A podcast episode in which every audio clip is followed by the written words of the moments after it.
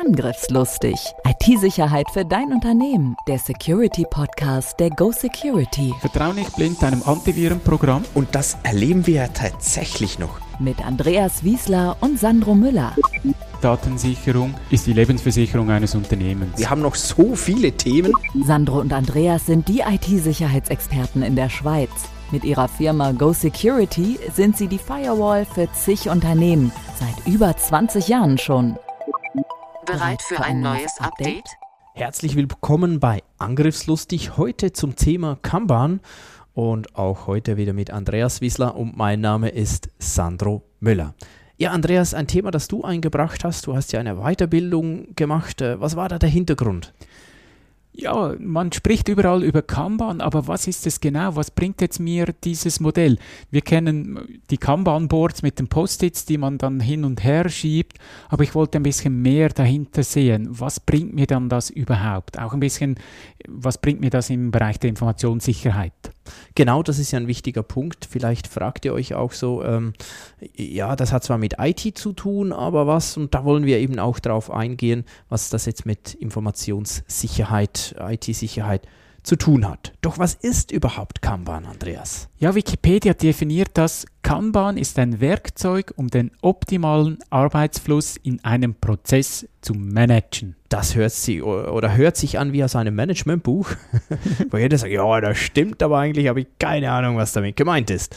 Ja, es ist auch ein Arbeitswerkzeug. Es ist eine Möglichkeit, wie ich das Ganze auch visualisieren kann. Es steckt mehrere Worte da drin. Es ist ein Werkzeug, es ist ein, ein Tool, das ich nutzen kann.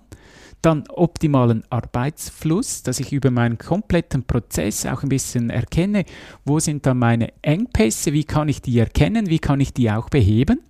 Und der letzte Punkt ist, den Prozess zu managen, dass jemand hier auch eine Führungsrolle übernimmt, damit das Ziel dann auch erreicht wird. Okay, ein, ein, ein Werkzeug, um den Prozess zu managen, um das etwas abzukürzen. Korrekt. Ja. Korrekt. Ein großer Unterschied gegenüber anderen Systemen ist, dass es ein Pull-System ist, kein Push. Was heißt das?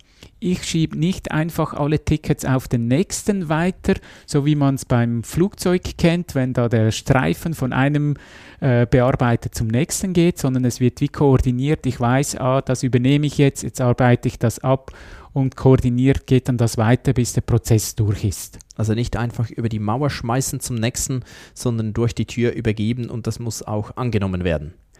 Genau, und darum ist auch das Ziel davon, diese kontinuierliche Verbesserung, dass ich feststellen kann, wo gibt es noch was zu tun, damit ich an diesen Ecken und Kanten ein bisschen schleifen kann. Jetzt gibt es diese vier Prinzipien. Ähm, ich glaube, die sind so aus der Literatur äh, ganz direkt. Äh, richtig, Andreas, oder? Ja, das ist korrekt. Das ist, beginnen Sie mit dem, was Sie jetzt tun. Schon das sage ich, beginnen Sie mit dem, was Sie jetzt tun. Ja, das tue ich ja schon, habe ich ja schon damit begonnen. Äh, was? Ja, lass dich nicht immer ablenken von, von irgendetwas. Ah, da kommt noch was, das ein bisschen spannender ist, sondern nein, du hast jetzt mit deinem Task angefangen, mach den bitte auch fertig. Ist ja tatsächlich etwas, das häufig auch ein wenig unterschätzt wird, denke ich so. Wenn ich sehe, wie Menschen arbeiten, mal das, mal das, mal das. Und ähm, ja, wie, wie simpel dass das eigentlich klingt, äh, aber genauso wichtig ist es. Ja, du sprichst das äh, Multitasking an. Ob jetzt das Frauen oder Männer besser können, spielt gar keine Rolle. Aber es gibt verschiedene Studien, die zeigen, durch Multitasking haben wir einen riesen Overhead. Wir müssen zuerst uns wieder in die Aufgabe eindenken, um wieder zu starten. Und da habe ich eine erschreckende Zahl gesehen, schon bei zwei Tasks, die ich abwechselnd mache, geht der Output von 100% auf 40 runter. Also ich habe 60% Overhead mit dem rundherum, bis ich wirklich wieder drin bin. Und wie schätzt du das persönlich ein? Ich kenne dich ja als ein Multitasker. Du machst gern zwei bis drei Dinge nebeneinander. Könnte ich gar nicht. Ja, schon nicht nebeneinander, nacheinander. Ich bringe es in einer kurzen Zeit durch. Aber ich wechsle nicht ständig. Wenn ich einen Blogartikel schreibe, beantworte ich nicht auch noch E-Mails. Ich versuche diesen Block relativ schnell durchzuhaben und dann beantworte ich E-Mails. Aber du kannst schreiben und, und mit mir sprechen über ein anderes Thema, oder? Das, das habe ich im Studium angewöhnt, ja. Okay. Ähm, dann, äh, wir sind bei den Prinzipien. Also das erste war, beginnen Sie mit dem, was Sie jetzt tun. Das zweite ist inkrementelle, evolutionäre, evolutionäre Änderungen verfolgen. Was ist damit gemeint? Ja, inkrementell. Wir kennen ja das vom, vom Backup, diese Veränderungen zum, zum nächsten. Ich beginne nicht immer zu unterst, sondern ich baue auf dem auf, wo ich schon habe. Dann aktuelle Prozesse, Rollen und Verantwortlichkeiten berücksichtigen. Ja, hört sich eigentlich logisch an. Ja, ist ja auch so ein, ein Führungsthema, das du sehr gerne hast. Ich muss ja auch wissen, wer kann was, wer hat welche Verantwortlichkeiten wer hat welchen Hut in, in einem Prozess. Es kann ja auch sein, dass eine Person äh, in mehreren Prozessen zu Hause ist und dann entsprechend auch äh, sich anpassen muss. Dann ein spannender Punkt, zur Führungsverantwortung auf allen Ebenen ermutigen. Früher war ja der Chef und alle anderen hatten nichts zu sagen und ähm, heute versucht man äh, teilweise die ganz extremen Varianten, aber das ist da gar nicht gemeint. Ja, da ist das gemeint, was du schon mit unserem Team machst. Du gibst Verantwortung auch ab und du erwartest ja dann auch, dass sie entsprechend in ihrem Bereich entsprechende Resultate liefern. Genau, genau. Dann die Kernpraktiken, Andreas. Ja, ich habe da ein paar zusammengestellt. Das erste ist Visualisieren ich weiß nicht, wie es euch ergeht, aber wenn ich mal was auf Papier gebracht habe, wenn ich das ein bisschen grafisch darstellen kann, ist es für mich einfacher, als wenn es so abstrakt im Raum liegt. Also ich muss, ich muss das mal zu Papier bringen.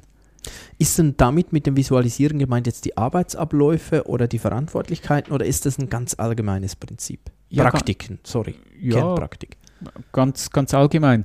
Ähm, wir haben es eingangs erwähnt, diese Kanban-Boards. Wir kennen ja das mit den horizontalen und waagerechten Linien. Die haben eine Bedeutung. Das können Prozessschritte sein, das können Verantwortlichkeiten sein, das können auch verschiedene Themengebiete sein. Man nennt, der Fachausdruck ist dann die Swim Lanes, dass ich äh, parallel mehrere Prozesse habe, die sehr ähnlich sind, aber ein Prozess vielleicht sich ein bisschen unterscheidet, je nachdem, wer der Endkunde ist. Die zweite Praktik limitiere die parallele Arbeit. Das, was ich vorhin gesagt habe, ich kann schon mehrere parallele Tätigkeiten haben, aber ich kann nicht überall gleichzeitig arbeiten. Ich beginne etwas, das beende ich und dann gehe ich zum nächsten. Fertigstellen statt alles anfangen und nichts fertig zu machen. Und ich glaube, so einfach wie sich das anhört und so logisch wie sich das eigentlich auch anhört, äh, umso weniger wird das tatsächlich gelebt. Das stelle ich selbst immer äh, oder häufig fest. Ähm, das bringt einem so viel weiter und so schneller. Am Schluss, äh, man hat dann Dinge auch fertiggestellt, wenn man eben dran bleibt. Also ich selbst, ähm, jetzt äh, unabhängig von Kanban oder von irgendeiner Arbeitsmethodik, äh, arbeite schon häufig so. Das braucht auch ein bisschen Mut, dass man mal sagt, ich beende Outlook oder ein anderes Mailprogramm und ich öffne das erst um 11 Uhr wieder und nicht jedes Mal, wenn unten rechts das äh, Bling genau erscheint und dann beantworte ich schnell die E-Mail, das kostet immer extrem Zeit. Also ich habe da schon seit langer Zeit alles abgeschaltet, was man abschalten kann. Ich kriege das nicht mehr mit einer neuen E-Mail. werde da manchmal auch etwas ähm, aufgezogen daran, so antwortest du eigentlich nicht, bist auch mal am Arbeiten. Aber da antworte ich dann gerne eben, ich bin am Arbeiten. Na gut, ähm, dann manage den Arbeitsfluss ja, diese Durchlaufzeiten minimieren. Was wir eben erwähnt haben, beginne und stelle fertig und dann ist dieser Prozess schneller durch. Es bleibt nicht irgendwo stundenlang, tagelang hängen. Und durch das ermöglicht mir dann auch eine Vorhersagbarkeit. Also ich kann sagen, bis dann und dann habe ich diesen Task auch abgeschlossen. Braucht aber auch Mut zur Lücke, auch von den Führungskräften, um zu sagen, nee, das bleibt jetzt mal schön ruhen. Und, und je nach Job oder, oder Wichtigkeit geht es auch natürlich nicht ganz immer, aber es braucht so oder so Mut zu sagen, nee, jetzt nicht, wir machen das zuerst fertig. Also der Mitarbeiter muss auch geschützt werden, sage ich mal. Richtig. Es ermöglicht auch diese Service-Levels zu garantieren. Also wenn ich dem Kunden verspreche, bis dann und dann hast du die Software fertig oder bis dann und dann bekommst du den Audit-Bericht, dass er sich dann auch daran orientieren kann. Ja. Ja, manche Prozessregeln explizit definieren. Ähm, in der Literatur steht knapp, einfach, klar definiert, transparent und verbindlich. Auch das tönt wieder, ja, eigentlich sollten das alle machen. Aber habt ihr auch schon mal Prozesse, zum Beispiel bei ISO 9001 gesehen? Ihr lest die und denkt, okay, ich kenne zwar das Themengebiet, aber ich verstehe kein Wort, was da steht. Ja, natürlich. ja, was hat jetzt das mit Informationssicherheit zu tun? Jetzt noch schnell abspeichern. Wir erleben das immer wieder. Es werden IT-Projekte begonnen, man hat irgendwelche Ideen, man sollte das noch machen und dann beginnt mal. Oh, wir haben mal eine Offerte verlangt. Jetzt wir vergleichen dann. Und wenn dann zum Beispiel jemand anruft und sagt, ja, ich habe Ihnen ja vor einem Monat eine Offerte zustellen dürfen, wie weit sind Sie? Jo, wir haben noch nicht begonnen.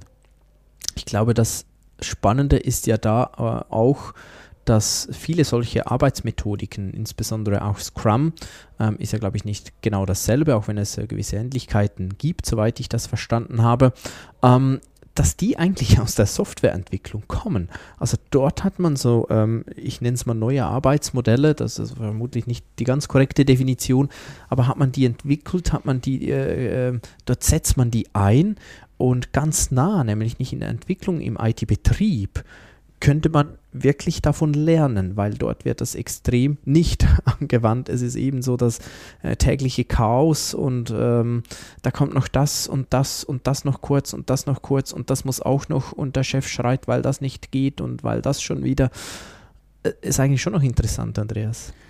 Ja, wie solche Methoden auch adaptiert werden und übernommen werden, ja. Ich meine, die Frage für mich ist auch, geht es einfach nicht? Geht es nicht? es braucht den Mut, umzudenken, dass man seine starren Formen, die man bis jetzt gehabt hat, auch mal verlässt und wirklich was Neues ausprobiert. Wieso das mit diesen IT-Projekten? Eben, wir haben es Verzögerungen erwähnt, aber es ist auch fehleranfällig. Ich bin jetzt gedanklich beim Thema. Ich muss eine Informationssicherheitsstrategie schreiben und ich werde alle fünf Sätze unterbrochen irgendwann habe ich den Zusammenhang im Kopf auch nicht mehr. Was wollte ich alles noch dazu schreiben? Und dann habe ich eine Richtlinie, die für alle Mitarbeiter gilt und keiner versteht sie. Und vielleicht ist sie auch unvollständig. Die Abläufe haben wir erwähnt. Zum Beispiel Patchen. Wie würdest du vorgehen, wenn du ein System patchen musst? Wenn ich ein System selbst patchen müsste, dann würde ich mal jemand holen, der mir sagt, wie das geht. Nein, ich denke, ähm, wichtig ist natürlich, äh, dass man einen Prozess dazu überhaupt hat. Beispielsweise zuerst die Sicherung noch machen, Snapshot machen, ähm, kontrollieren, ging die Info an die User raus, ähm, dann das System irgendwann wirklich patchen, ähm, natürlich testen, bevor ich das wieder freigebe. Und äh, wenn ich so eine Sicherung gemacht habe, die explizit nur für den Patch da war, dann muss sie natürlich auch irgendwann wieder weg. Und genau so ein Prozess bietet eben auch Sicherheit. Ähm, ich bin dann nicht äh, unvorbereitet, sondern ich kenne meine Schritte und weiß auch, wie reagieren, wenn mal was schief läuft. Aber dazu brauche ich ja kein Kanban. Nee, eben Kanban ist ein Arbeitswerkzeug zum Visualisieren dieses Prozesses, also diese Prozessschritte. Geht auch, wie man es bis jetzt immer gemacht hat. Den Prozess brauche ich ja trotzdem. Den Prozess brauche ich trotzdem, ja. Ob jetzt der eine Checkliste ist, wo ich Häkchen mache, oder ob ich äh, wie Tickets von einem zum nächsten Prozessschritt schiebe, das spielt ja dann keine Rolle, ob ich es Kanban-mäßig mache oder eben so eine Checkliste. Ein wichtiger Punkt habe ich verstanden bei solchen Arbeitsmethodiken ist ja auch immer die, ähm, dass das Nadelöhr, den Flaschenhals zu finden, zuerst mal und dann natürlich auch möglichst zu beheben. Ja, gerade wenn ein CISO noch nebenamtlich wirkt, er hat vielleicht 5%, 10%, 20% seiner Arbeitszeit für CISO-Tätigkeiten, dann kann der sehr schnell zum Nadelöhr werden, weil er äh, auch noch Daily-Aufgaben hat und er hat dann gar keine Zeit, irgendeine Richtlinie noch vorzubereiten, ein neues Backup-Konzept zu schreiben, ein Firewall-Reglement zu schreiben und dann wird das vielleicht noch am Wochenende mit wenig Lust und Liebe gemacht und dann habe ich wieder ein Dokument, das vielleicht nicht ganz reinpasst. Mhm. Gemäß der Theorie, das, das ist noch lustig, ähm, bei der Kanban-Theorie steht, der Engpass muss immer voll ausgelastet werden, weil er ja das Nadelöhr ist. Äh, ihr könnt euch das wie ein Trichter vorstellen. Wenn ihr den Wasserhahn voll aufdreht und ihr habt den ersten Trichter mit einem großen Loch, da geht das Wasser einfach durch. In der Mitte habt ihr einen Trichter mit einem kleinen Loch, da bleibt es hängen. Wenn dann nachher wieder ein Trichter mit einem großen Loch geht, nützt das gar nicht mehr. Der, der dritte Trichter könnte mehr vertragen, aber er kommt ja einfach oben wenig rein. Und darum ist es so wichtig, dass ich diesen Engpass erkenne und den auch erweitern kann damit dann das Wasser wirklich sauber durchfließt. Gehen wir noch kurz auf die Softwareentwicklung ein. Du hast es erwähnt, Scrum ist da ein, ein Werkzeug. Das ist ein bisschen eine andere Art, aber Kanban unterscheidet sich da nicht riesig. Auch da wird ein, ein, Backlog geführt. Das nennt sich ein bisschen anders. Das ist wie ein Sammelbehälter mit allen möglichen Dingen. Kundenanforderungen, eine Software oder intern möchte man was ändern, wie vielleicht das Datenbankmodell ändern. Also wir haben einen riesen Topf von Ideen. Und dann, was macht man daraus? Ja, dann muss das abgearbeitet werden. Natürlich. Und ähm, da gibt es ja auch äh, bei diesen Methodiken sind die Meetings ähm, oder ein großer Schwerpunkt auf diesen sehr regelmäßigen Meetings, äh, häufig äh, täglich sogar. Und ich denke, das ist schon auch eine Knacknuss. Da muss man schon lernen, wie das geht, auch ähm, nicht nur in der Führung dort auch, aber auch für alle Mitarbeiter. Weil wie häufig ist es dann sonst so, dass so ein Meeting zwei Stunden geht? Und wie lange sollte das ungefähr gehen, Andreas? Ja, maximal 15 Minuten ein großer Unterschied zwischen zwei Stunden und 15 Minuten und trotzdem sollte alles gesagt sein. Wie macht man das? Ja, Disziplin. Jemand, der das ganze Meeting führt, muss die Leute wie erziehen. Es geht nicht darum, dass dann zuerst noch, äh, ja, am Wochenende war ich Velofahren.